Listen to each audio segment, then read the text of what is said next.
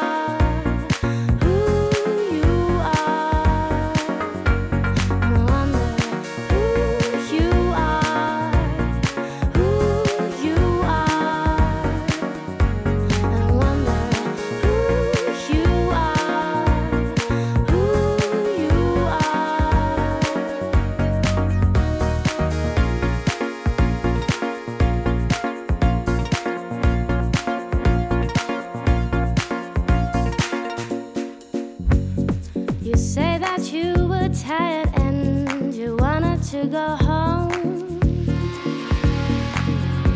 And you asked me if